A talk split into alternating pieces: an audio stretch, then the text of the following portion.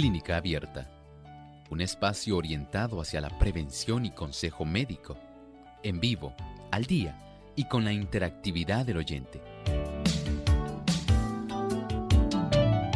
Clínica Abierta, poniendo al doctor a su alcance para un diálogo claro y honesto, porque nos importa su bienestar y salud.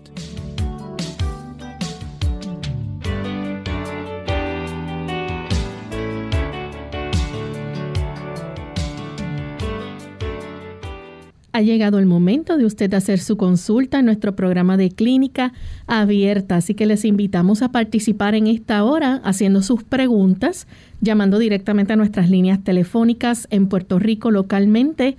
Es el 787-303-0101.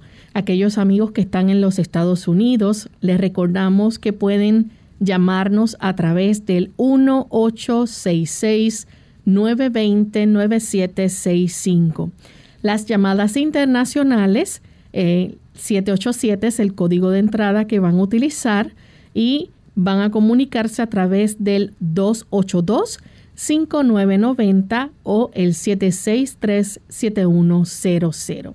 Desde ya pueden comenzar a llamar para participar.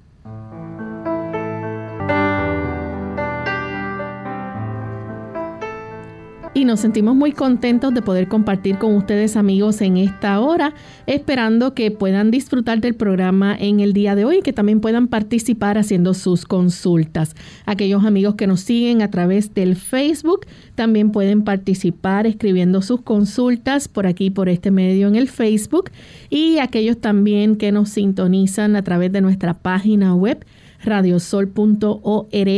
Ahí tenemos el chat disponible para que puedan entrar y hacer sus preguntas. Le damos una cordial bienvenida a todos y también le damos una cordial bienvenida al doctor Elmo Rodríguez. ¿Cómo está, doctor? Muy bien, saludos cordiales, Lorraine. Muy feliz de que el Señor esté con nosotros, nos esté dirigiendo y nos esté ayudando en este tipo de transmisión nos sentimos felices de que usted nos acompañe. Queremos entonces también recordarles a nuestros amigos que desde ya pueden ir comunicándose para hacer sus consultas y vamos en este momento, ya estamos listos para escuchar el pensamiento saludable. Enviamos también saludos cordiales a todos nuestros amigos oyentes en Perú que nos sintonizan a través de Nuevo Tiempo 780M en Juliaca, Radio Estéreo A 102.9 FM. Así que saludos para todos nuestros amigos en Perú. Además de cuidar tu salud física, cuidamos tu salud mental. Este es el pensamiento saludable en clínica abierta.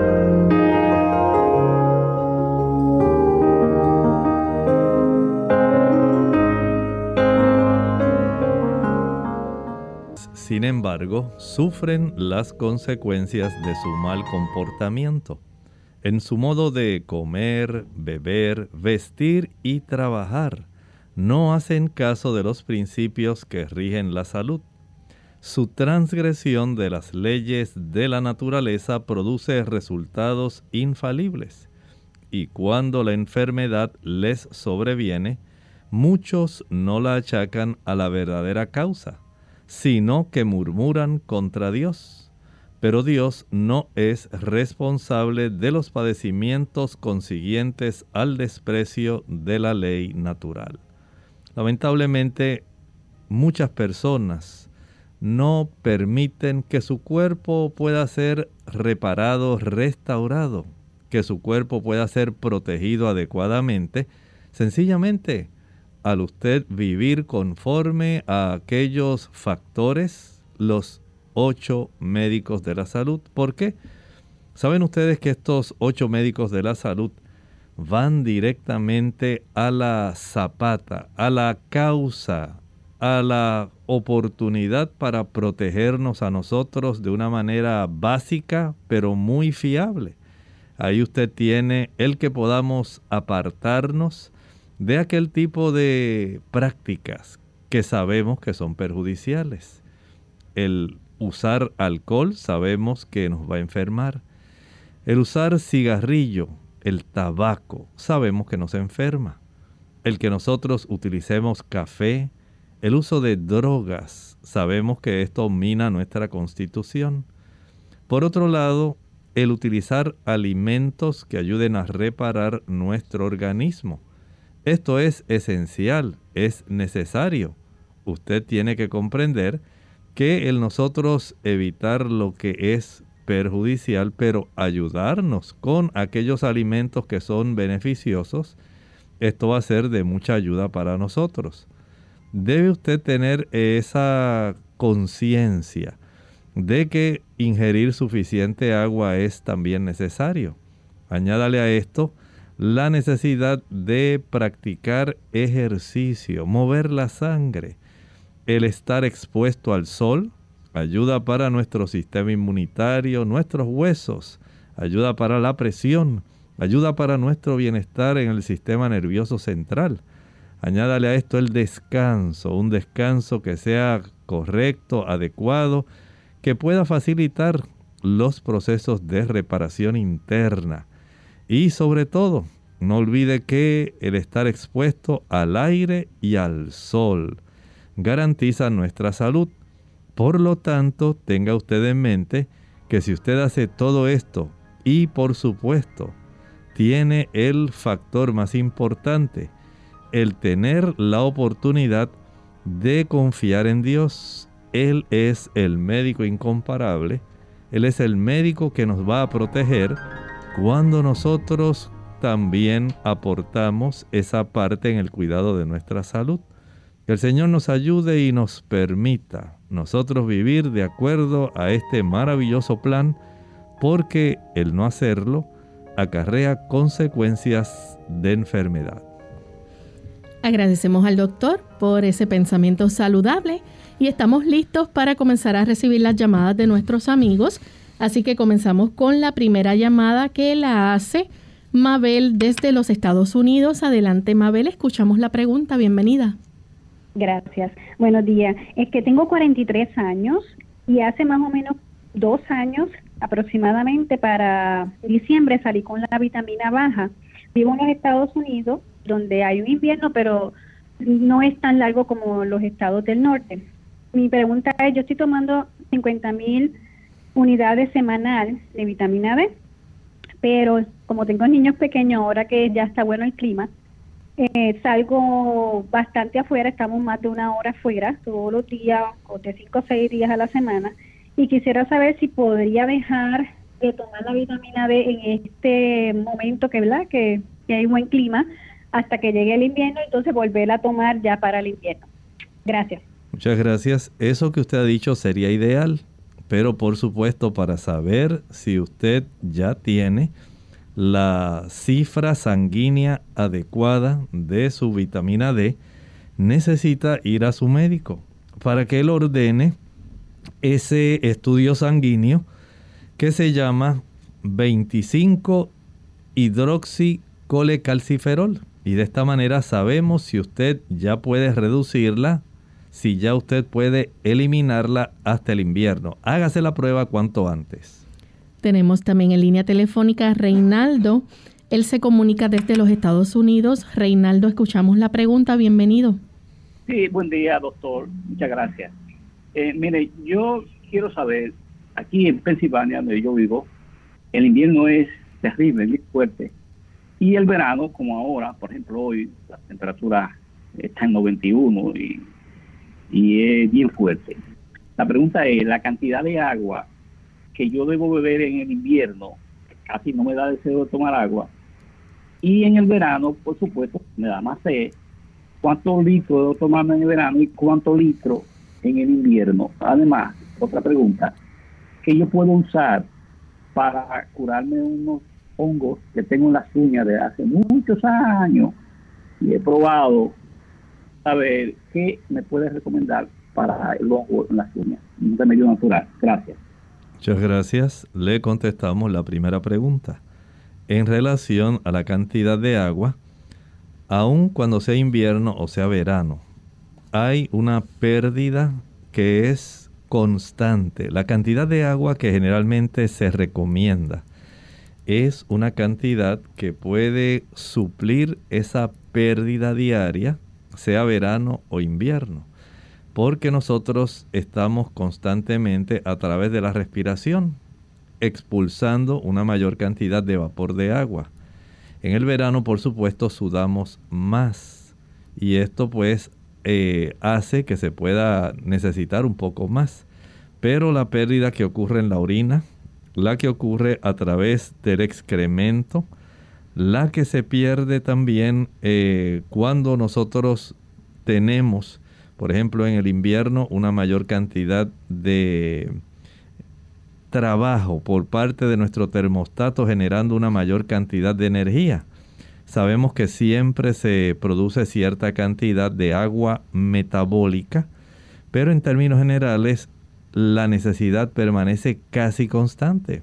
Digamos que en el invierno tal vez con dos litros y medio sea suficiente, pero en el verano generalmente lo va a tener que elevar a 3 litros o hasta 3 litros y medio. Así que este tipo de variación que pudiera ser entre medio litro a un litro entre el verano y el invierno, pudiera ser algo relativamente útil, pero recuerde que esa necesidad de estar usando de dos y medio a 3 litros es básicamente para cubrir las necesidades básicas de todas las formas como nosotros perdemos agua constantemente. Bien, tenemos entonces otra consulta. En esta ocasión la hace una anónima de la República Dominicana. Adelante, anónima. Sí, buenos días. Buen día, bienvenida. Este, gracias. Tengo una edad de 70 años, pero gracias a Dios estoy en, un balance lo más natural posible y lo más sano. Yo pertenezco a nuestra iglesia y su sistema de salud pues me ha ayudado mucho eh, desde hace un tiempo comencé a sufrir de, alergia a la lactosa. En eso me lo tuve tratando, mejoré bastante a nivel natural también. Luego vi que algunas fibras como tamarindo, aguacate, lechosa, me causaban mucho gas, sobre todo en los intestinos. De ahí consulté a un gastro, el gastro me puso un tratamiento que favoreció mucho Luego le pedí que cómo podía continuar con el tratamiento.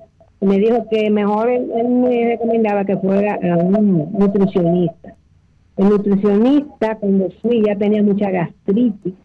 Y lo que quiero preguntarle en sí es, el tratamiento que me puso el nutricionista, si usted lo considera suficiente, debo de eh, seguirlo por un tiempo o tener que volver otra vez a un gastro, porque me ha mejorado. El tratamiento que el nutricionista me puso fue en base a la reconstitución celular, según ella me explicó. Y me puso para la vía digestiva probiótico con digestomén, o sea, enzima y digestomén. Aunque yo me había evaluado ya las enzimas, decía que estaba normal, la milasa que estaba normal. Pero ella me puso este tratamiento. Entonces, para finalizar, ¿Usted cree que debo terminar el tratamiento, seguirlo o volverlo de un gastro? Porque todavía siento alguna gastritis. Escucho por las radios sus recomendaciones. Gracias. Muchas gracias. Mire, el hecho de que usted haya tenido mejoría cuando haya llevado esta dieta que le recomendaron es algo que le está diciendo que va por buen camino. Ahora, si usted nota que su condición de salud comienza a deteriorarse, que usted siente dolor, molestias, que las cosas no van bien, entonces saque una cita con el gastro. Bien, vamos en este momento a nuestra primera pausa. Al regreso continuaremos entonces recibiendo más de sus preguntas. Ya volvemos.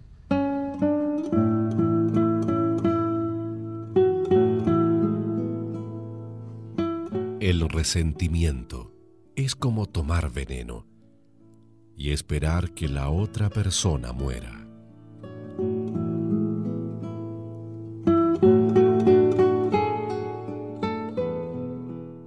La gripe y el resfriado común, parte 2. Hola, habla Gaby Sabalua Godard en la edición de hoy de Segunda Juventud en la Radio, auspiciada por AARP. Si escuchaste con atención el segmento anterior, habrás comprendido que la gripe y el resfrío común no son iguales. Los resfriados son suaves y se limitan a la nariz y a la garganta. En cambio, la gripe o la influenza viral pueden causarte fiebre alta, dolores de cabeza, agudo dolor muscular y tos, que al no ser entendida puede agravarse y afectar los pulmones. Si tal como comentamos en el capítulo anterior los antibióticos no ayudan a combatir la gripe o el resfriado común, ¿cómo podemos combatirla entonces? La mejor manera es vacunándose cada año cada otoño específicamente. A pesar de que la vacuna no previene en un 100% el contagio, al menos puedes hacer más leves los síntomas. Además, hay hábitos de higiene personal que pueden evitar la infección. Lávate seguido las manos. Es increíble cómo en lugar de trabajo o zonas públicas los virus pueden vivir por horas e incluso días y transmitirse de persona en persona.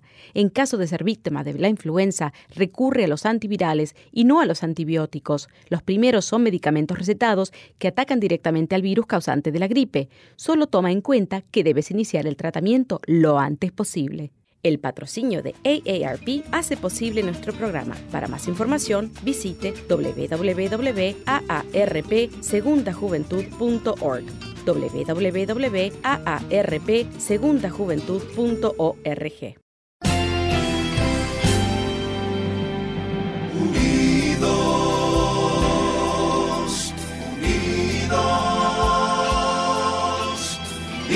unidos hacia el cielo siempre unidos,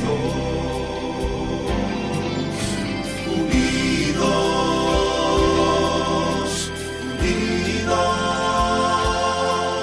en la testificación de la verdad, en la testificación de la verdad.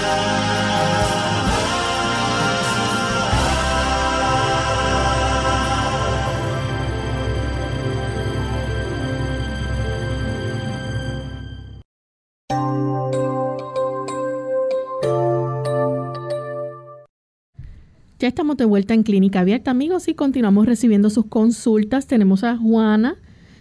Bueno, Juana se nos fue de la línea, así que vamos entonces con Ariel, que se comunica de San Juan, Puerto Rico. Adelante, Ariel. Buen día y muchas gracias.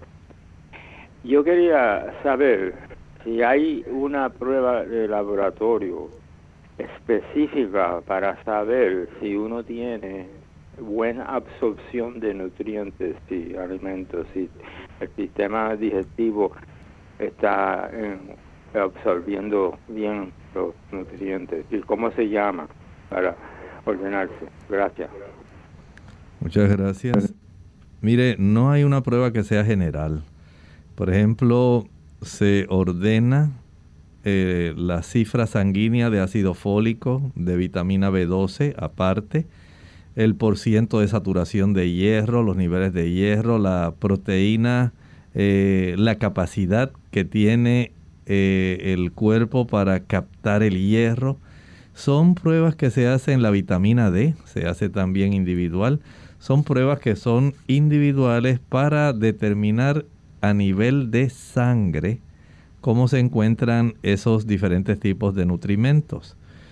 Eh, lo más específico para uno saber la salud de la mucosa del sistema digestivo y en todo caso sería la del intestino grueso, sería tomar una biopsia. Pero resulta que la mayor parte de las macronutrientes y micronutrientes se absorben en el intestino delgado. Así que no podemos decir que hay una prueba general, no la hay. Hay que ir ah, individualizando aquello que se sospecha pudiera estar reducido y de esta forma su médico primario podría ordenar algunos estudios específicos. Bien, tenemos entonces en otra llamada, ahora sí, a la señora Juana. Ella se comunica de la República Dominicana. Adelante, Juana. Sí, yo quiero saber, eh, hay, yo hay una situación de un mioma de 10, de 10 centímetros. ¿Qué, yo, ¿Qué se podría tomar para disminuir ese mioma o si es necesario eh, una cirugía? Muchas gracias. Mire, ese mioma está bastante grande, bastante grande. si ese mioma le está haciendo eh, producir mucho sangrado vaginal y ese sangrado le está facilitando una reducción en la cifra de hemoglobina y usted se debilita y tiene un cuadro clínico típico de una persona que tiene anemia por pérdida de sangre, que casi siempre es la anemia ferropénica.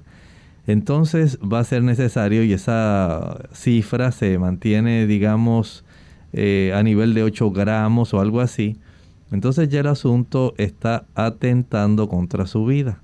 Esto requeriría la cirugía, la miomectomía. Eh, o a veces, dependiendo si está solamente aislado, si hay otros miomas, eh, la ubicación, todo eso es importante para saber el médico si hace una histerectomía, si saca mejor todo el útero y no solamente el mioma. Todo depende de su cuadro clínico con qué frecuencia tiene el sangrado, cuán abundante es el sangrado, cómo está la cifra de su hemoglobina, si esto se viene repitiendo, cuánto tiempo a usted le falta para la menopausia, ya que en la menopausia la reducción de estrógenos comienza a reducir el tamaño de los miomas. Todo eso hay que tomarlo en cuenta. Por lo tanto, vaya a su médico de cabecera y permita que él pueda hacer esos estudios, por lo menos saber cómo está su cifra de hemoglobina y vaya a su ginecólogo. Bien, tenemos a Miriam desde Moca, Puerto Rico. Adelante, Miriam. Ajá. Bienvenida. Hola, buenos días.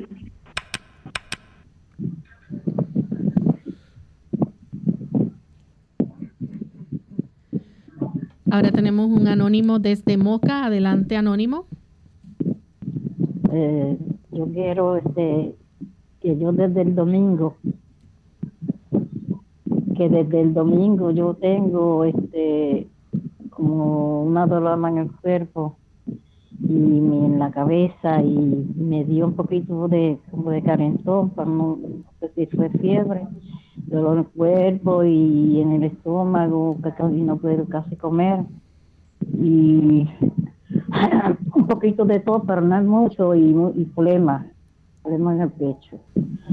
Y tengo el cuerpo como que lo tengo como cansado, no puedo levantarme casi porque lo tengo como bebé. A ver si esto me puede recomendar. Dios lo bendiga y gracias. Muchas gracias.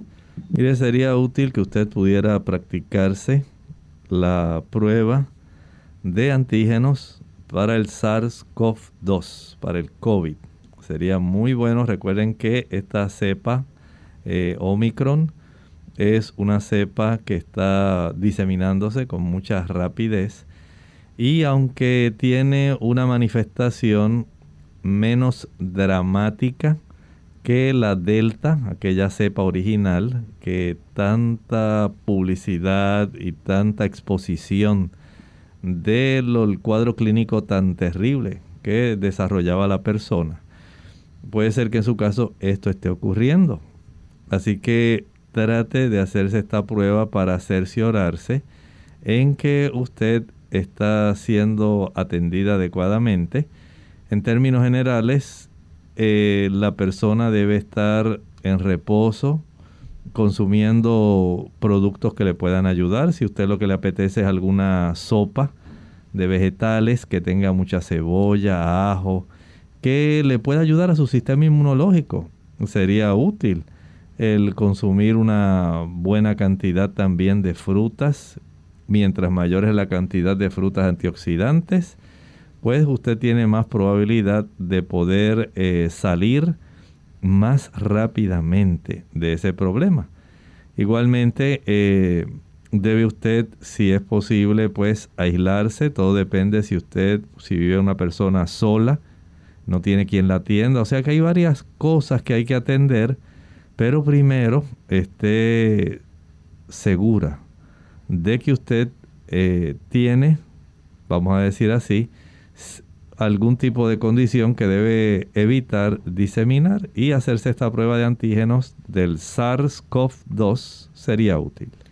Tenemos entonces a Josefina que llama de la República Dominicana. Adelante, Josefina. Sí, buenos días. para ver eh, si el doctor me puede ayudar, por favor. Tengo un familiar de 83 años. Tiene en la sonografía, salió con un mioma gigante a nivel de fondo de útero. Tiene pólipo endometrial asociado a ligera cantidad de líquido endocavitario. Eh, tomando en cuenta la edad, por favor, tiene 83 años. Eh, la llevamos a la ginecóloga. Ella dice que la única solución es operándola. Entonces, a ver si usted, por favor, me ayuda, a ver si hay algún tratamiento o algo. Muchas gracias. La escucho por el radio, por Muchas favor. gracias. Mire, si ya ella fue evaluada por la ginecóloga y este mioma está bastante grande, este tipo de mioma, además del sangrado, puede comprimir estructuras como la vejiga, puede comprimir también el colon descendente y va a hacer que la persona tenga un abdomen bastante abultado. Esto pues va a hacer que la persona esté frecuentemente yendo a orinar, que tenga dificultad para evacuar porque esto comprime esa zona del colon descendente y sin tomar en cuenta entonces cuánto sangrado pudiera estar desarrollando esta dama. Por lo tanto, entiendo que eh, la ginecóloga que habrá visto el sonograma y tiene en mente todos los estudios que le han hecho, el cuadro clínico de la paciente, entiendo que debe seguir mejor el consejo de esta ginecóloga. Tenemos entonces la llamada de Wendy de la República Dominicana. Adelante, Wendy. Sí, adelante, Wendy. Sí, yo tengo una niña de seis años que hace aproximadamente eh, seis meses sufrió una caída y entonces se le afectó una pierna, hizo una celulitis, no se hizo ninguna cortadura, sino que el golpe, el golpe fue como por dentro y entonces le provocó una celulitis, eh, lo cual estuvo ingresada eh, por 14 días. Eh, le, indicaron entonces varios medicamentos, antibióticos bien fuertes y luego de un tiempo pues eh, siguió en chequeo constante con el ortopeda, la infectóloga, pero ya luego de, múltiples consultas, entonces me dijeron que había que hacerle una osteo, osteotomía, una osteotomía y una, una biopsia y un drenaje, eh, porque había desarrollado osteomelitis. Eh, hace como un mes y algo se le practicó la osteotomía, pero eh, continúa como que eh, la, la piernita continúa roja, continúa roja y, y bueno, ahora mismo no le están indicando ningún tipo de medicamentos. El doctor dice que va bien, hace como que una semana le quitaron los, los puntos, pero yo la veo roja, la veo roja y todavía no ha cicatrizado del todo la, la, parte donde le hicieron la cirugía.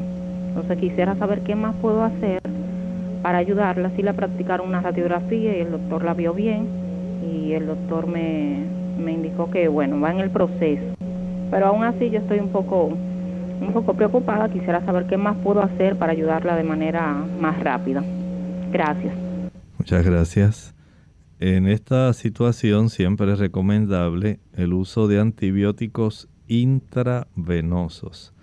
Eso es necesario ya que este tipo de problema, de esta enfermedad, este tipo de celulitis y ya si se desarrolló la osteomielitis, requiere ese tratamiento, claro.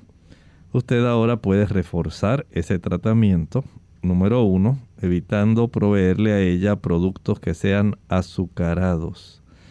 El azúcar no va a facilitar el que haya un aumento adecuado de la cantidad de células blancas para protegerla, ayudarla y facilitar que el tejido, que en este momento está rojo, y que usted se da cuenta que todavía no se ha resuelto el problema, para que eso se pueda resolver de una manera adecuada.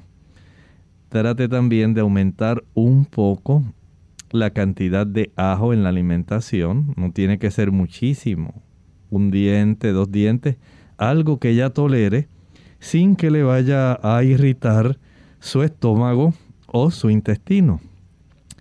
Procure también que ella ingiera bastante agua.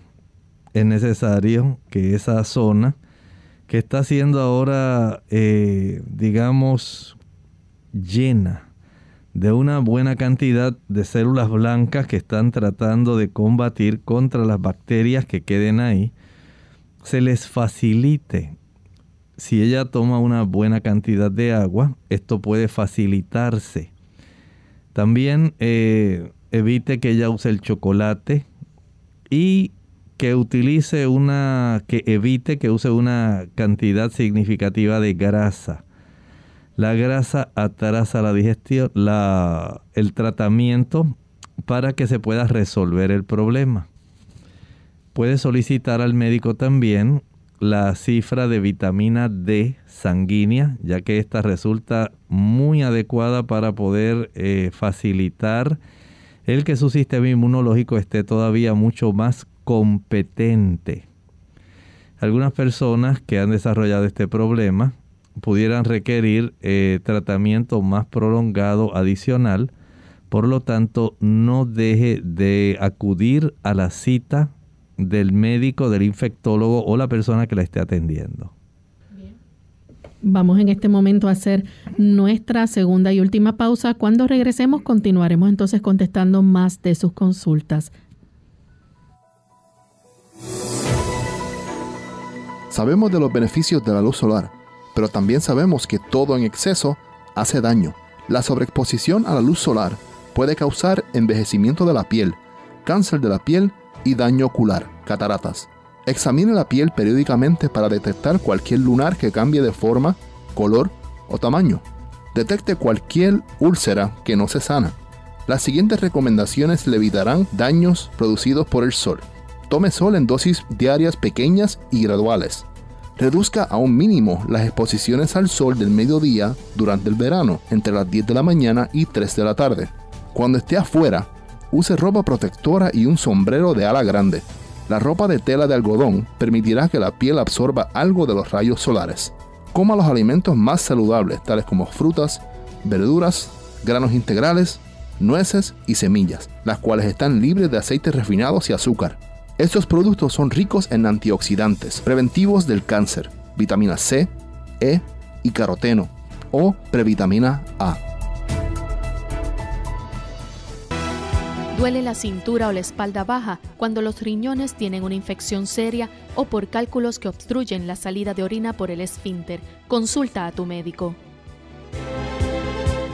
Verduras, hasta en la sopa. Hola, les habla Gaby Zabalúa Godard con la edición de hoy de Segunda Juventud en la Radio, auspiciada por AARP. Lo escuchamos hasta el cansancio. Las verduras son imprescindibles en nuestra dieta diaria y comer de 5 a 9 porciones al día asegura la cantidad de fibra, minerales y otros nutrientes que el cuerpo necesita para mantener una buena salud. Si sabemos que comer vegetales es altamente nutricional, como prácticamente cero calorías, ¿por qué nos cuesta tanto consumirlos? Probablemente el sabor. Mientras la mayoría acostumbra a comerlos crudos o cocidos, algunos necesitamos agregarle un poco de ingenio a la hora de cocinarlos para tragarlos con más facilidad. Primer lugar, intentemos probar nuevamente los vegetales que desaprobábamos de niños. Con suerte, notamos que lo que no nos gustaba era su preparación y no el propio vegetal. Aprovecha esta oportunidad para mostrar tus habilidades culinarias y sazona los vegetales con hierbas aromáticas y especiales. Mezcla ingredientes como cilantro, ajo, orégano y aceite de soja para agregar sabor sin perder los valores nutricionales. Si esto aún no te convence, ¿qué tal uno de esos trucos más viejos de los abuelos? los puré, no te rías. El secreto muchas veces está en consumirlos en sopas y en caldos. El patrocinio de AARP hace posible nuestro programa. Para más información, visite www.aarpsegundajuventud.org www.aarpsegundajuventud.org Clínica Abierta. Ya estamos de regreso en Clínica Abierta, amigos, y continuamos contestando sus consultas. En esta ocasión tenemos entonces a Miriam. Ella se comunica desde Moca, Puerto Rico. Adelante, Miriam. Ah, buenos días. Dios les bendiga a todos. Buen día. Este, yo tengo, una, una preguntita porque a mí me dio COVID y a mi esposo no le, no le dio. Dios, no sé si le ha dado, pero que después de COVID yo he quedado como que me da mucha taquicardia, me da mucho mareo cada rato y ahora mismo tengo un temblor en el cuerpo, en las manos, que si yo como una taza de café o un vaso de agua, lo que sea, la mitad se pierde. Tengo que coger la mitad porque el temblor es fuerte. Y me siento con esa, una, algo en la garganta, la cabeza como, como, como si tuviera la cabeza eh, eh, llena de aire. Y mi esposo le está pasando lo mismo. A mi esposo le dan desbalance, le dan este mareos y de todo también pero él no le ha dado COVID. Muchas gracias. Mire, por lo menos en su caso, yo entiendo que hay una situación que se llama el COVID de largo alcance, long COVID. Y esta persona que ha sufrido este tipo de situación va a manifestar por bastante tiempo este tipo de eh, trastornos asociados, signos y síntomas asociados con eh, la enfermedad. Por lo tanto, si usted entiende que esta situación ya lleva demasiado tiempo, creo que debe ir a su médico de cabecera. Si usted entiende que está afectándole más el asunto de la taquicardia, recuerde que el COVID tiene bastante predilección por el sistema cardiovascular y bastante por el corazón, al igual que por el sistema nervioso central. Usted vaya a su médico de cabecera, él le puede referir al médico que sea el que le competa a su situación. Por lo tanto, tenga eso en mente, esta situación de long COVID o COVID a largo plazo es una realidad, no se manifiesta en todas las personas, pero sí ocurre. Bien, tenemos entonces la siguiente llamada de Néstor desde Mayagüez. Adelante, Néstor. Buenas tardes, Dios los bendiga. Bienvenido. Ah, le, quiero hacer una, le quiero hacer una pregunta, doctor. Yo soy operado de cáncer del colon, ¿verdad? Y tengo la bolsa en la barriga para hacer mis necesidades. Pero tengo que ir al baño y me siento y voto como una baba blanca, un líquido blanco, que eso es como está demasiado de mucho. Es como si tuvieran como un solo, un, huesito ahí atrás. A ver qué puede pasar. Muchas gracias. Mire, cuando se han hecho este tipo de cirugía, hay que tener en mente que se afecta el movimiento intestinal y nosotros producimos normalmente una buena cantidad de mucosidad. La mucosidad que produce nuestro intestino facilita el movimiento del excremento para que sea más fácil eh, moverlo en la dirección del ano. Por supuesto, como usted ya tiene eh, un dispositivo diferente para coleccionar, básicamente usted va a estar viendo este tipo de manifestación del aumento de la mucosidad que está dentro del intestino. Claro, generalmente no tiene que ser esto muy abundante. Probablemente si usted utilizara algún tipo de probióticos, estoy hablando de eh, bacterias que pueden ser de mucha ayuda para el sistema intestinal, como ocurre con las bifidobacterias, los lactobacilos. Ese tipo de probióticos pudiera ser de mucha ayuda para regular un poco más la cantidad de bacterias útiles y aquellas que son enemigas pudieran estar más eh, sujetas a que no se manifiesten tanto ni pudieran dar tanta sintomatología. De tal forma que tener este tipo de balance al utilizar por lo menos con cada comida una sola tableta de probióticos pudiera hacer una diferencia en su caso. Bien, vamos entonces a contestar a los amigos del chat. Tenemos a una anónima. Ella nos escribe y dice, buenos días, quisiera saber qué recomienda para un niño con un virus estomacal. Solamente el Brat Diet pregunta, eh, escribe desde los Estados Unidos, dice que tiene diarrea, vómito, fiebre y pues prefiere tratamientos naturales. Bueno, en algunos casos, si usted eh, ha notado que esto está desarrollándose, digamos, de una manera la frecuencia de los vómitos, las diarreas, entiendo que usted debe llevarlo a su pediatra. Él ordenará algunos estudios como eh, células blancas en heces fecales y puede ordenar algunos otros estudios para tratar de ayudarle, claro.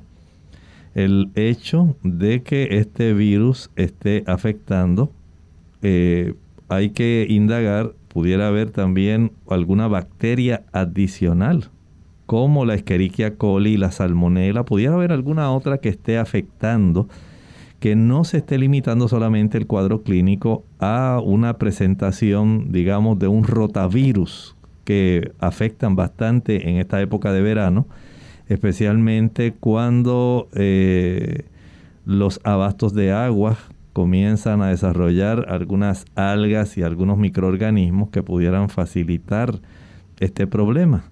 Por lo tanto, vaya al médico, a su pediatra, eh, que él verifique que su niño no se esté deshidratando, que haya una ingesta adecuada, una buena distribución sanguínea de sus electrolitos y para esto se hacen estudios también. Y de esta forma usted puede conservar la salud del niño vaya a su pediatra, que él analice, vea al niño, lo examine y si es necesario algún tipo de hidratación, puede ser oral o parenteral, hay que hacerlo. Si hay que suplir electrolitos, hay que hacerlo. Si hay que dar algún tipo de medicamento para reducir el vómito y la diarrea, hay que hacerlo. Tenemos a Segunda Castañeda desde Perú.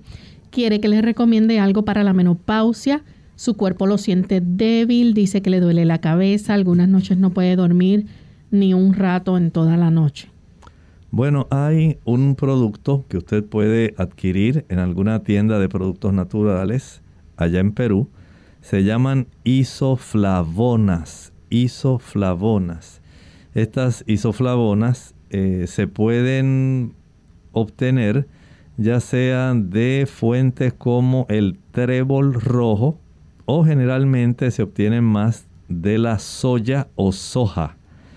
Este producto ayuda muchísimo a las damas ya que se considera un fitoestrógeno, un estrógeno de plantas, un estrógeno que ayuda para que los receptores a nivel de las células del cuerpo de la dama especialmente esos eh, receptores en el sistema cardiovascular y también en el sistema nervioso puedan estar mejores, que no haya tanta manifestación eh, de estos problemas que tienen que ver por esa marcada reducción de estrógenos.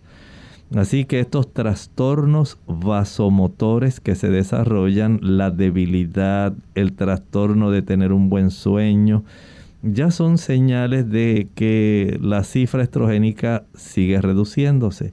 El uso de estas isoflavonas, genisteína, gliciteín, diatseín, ayudan para que la dama tenga menos incomodidad pueda tener un mejor sueño, no se irrite tanto, no haya tanta pérdida de cabello, no haya tantos fogajes, calentones, calores y pueda tener una vida de una mejor calidad. La dosis depende de cuánta sea la severidad de su condición. Así que hay damas, por un lado, podrán usar una tableta al día, otras dos, otras pueden requerir tres todo depende de la concentración de isoflavonas del producto que usted consiga. Tenemos entonces un anónimo, tiene 51 años desde la República Dominicana. tiene un reimplante de uréter, aún tiene un catéter, le salió una fuerte infección y un análisis de orina eh, dice que el riñón tenía ocho meses de dilatación. ¿Cuáles son las posibilidades de que se recupere y cómo le puede ayudar? Bueno, depende de cuán dilatado estaba ese riñón y el uréter, por supuesto. Este problema que se desarrolla por hidronefrosis daña, literalmente daña la función renal, porque todo depende del tiempo que estuvo eh, ejerciéndose esa presión adicional en los uréteres y en el riñón, en este caso, eh, afectado. Por lo tanto, este tipo de situación, usted afortunadamente tiene 51 años, pero como no sabemos cuánto tiempo eh, se demoró en desarrollar este proceso de hidronefrosis, ahora habrá que esperar que su cuerpo pueda entonces ir haciendo ajustes y ver si se puede desarrollar una actitud compensatoria renal y uréter para su condición. Bien, nuestra siguiente consulta la hace Marcos desde México. Su hijo de nueve años es vegetariano desde que nació. Las últimas semanas ha tenido sangrados repentinos de su nariz sin hurgársela ni estar corriendo o en el sol. Han sido dos o tres ocasiones que sentado coloreando le ha venido el sangrado. ¿Qué pudiera ser esto y qué le recomienda?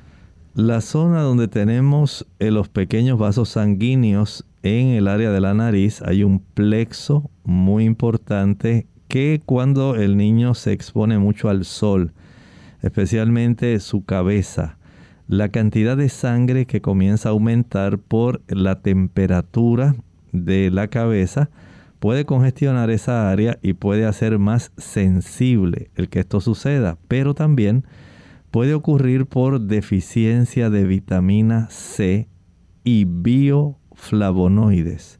Son sustancias que le dan una mayor fortaleza a las paredes de las pequeñas arteriolas para evitar el sangrado.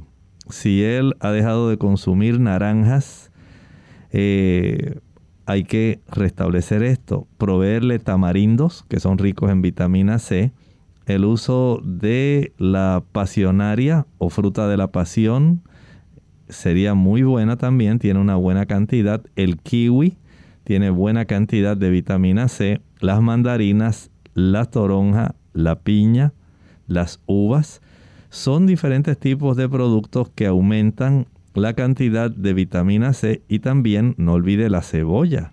Tiene una buena cantidad de bioflavonoides que puede ser útil. El repollo tiene una buena cantidad de vitamina C.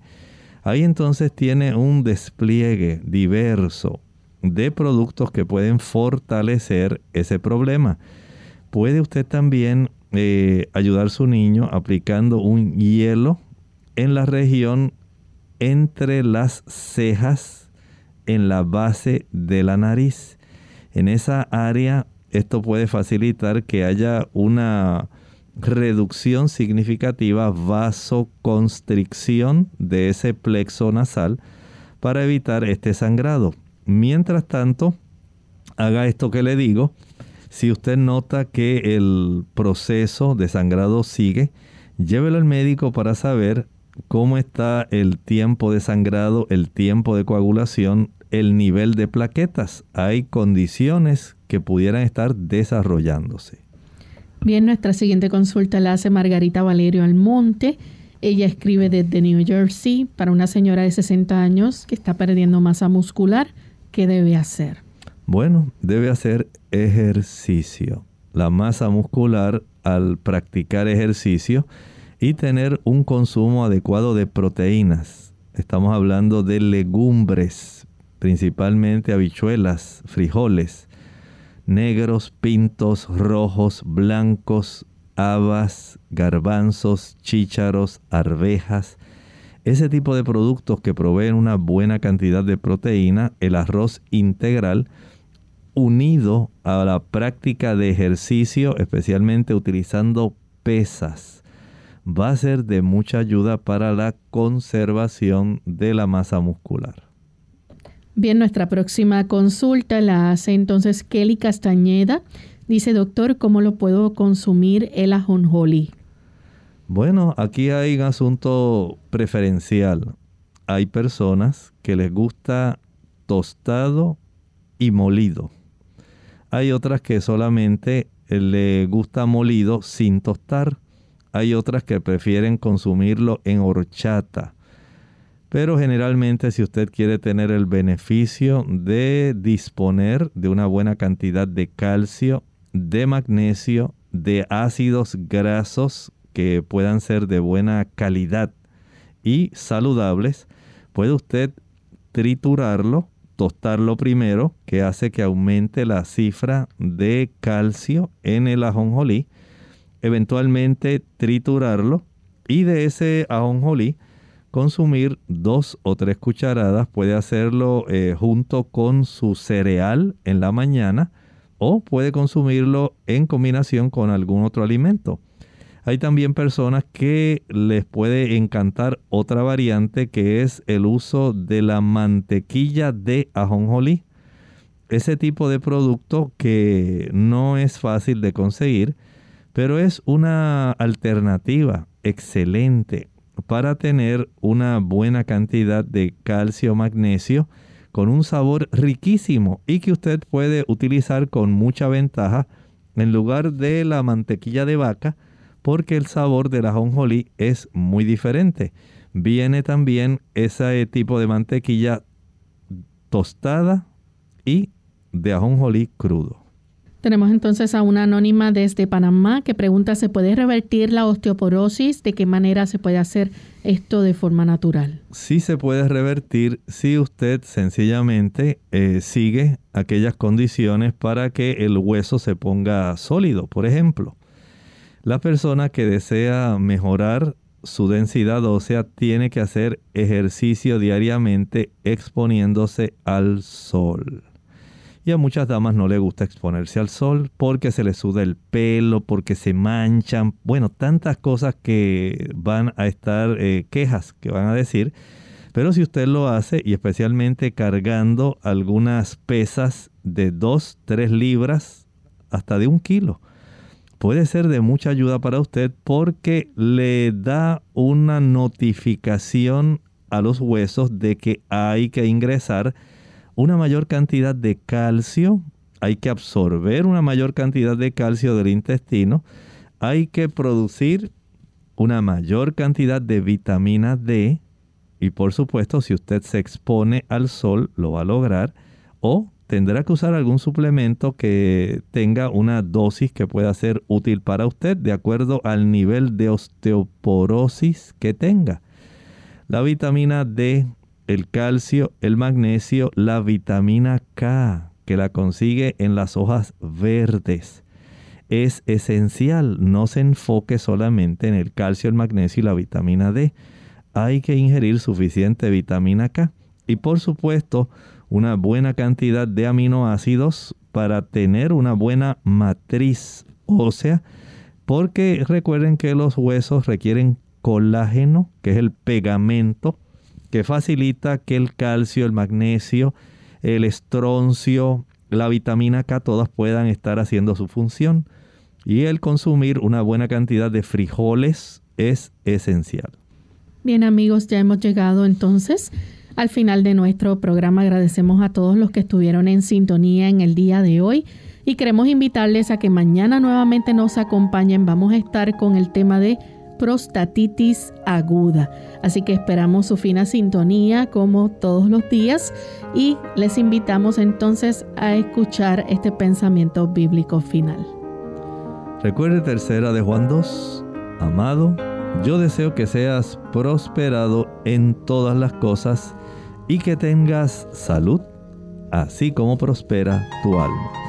Nosotros nos despedimos y será entonces hasta el siguiente programa de Clínica Abierta. Con cariño compartieron el doctor Elmo Rodríguez Sosa y Lorraine Vázquez. Hasta la próxima.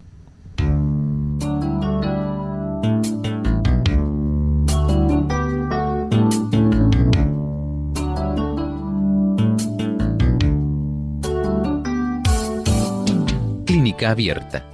No es nuestra intención sustituir el diagnóstico médico antes de poner en práctica cualquier consejo brindado en este programa, usted debe consultar con su médico.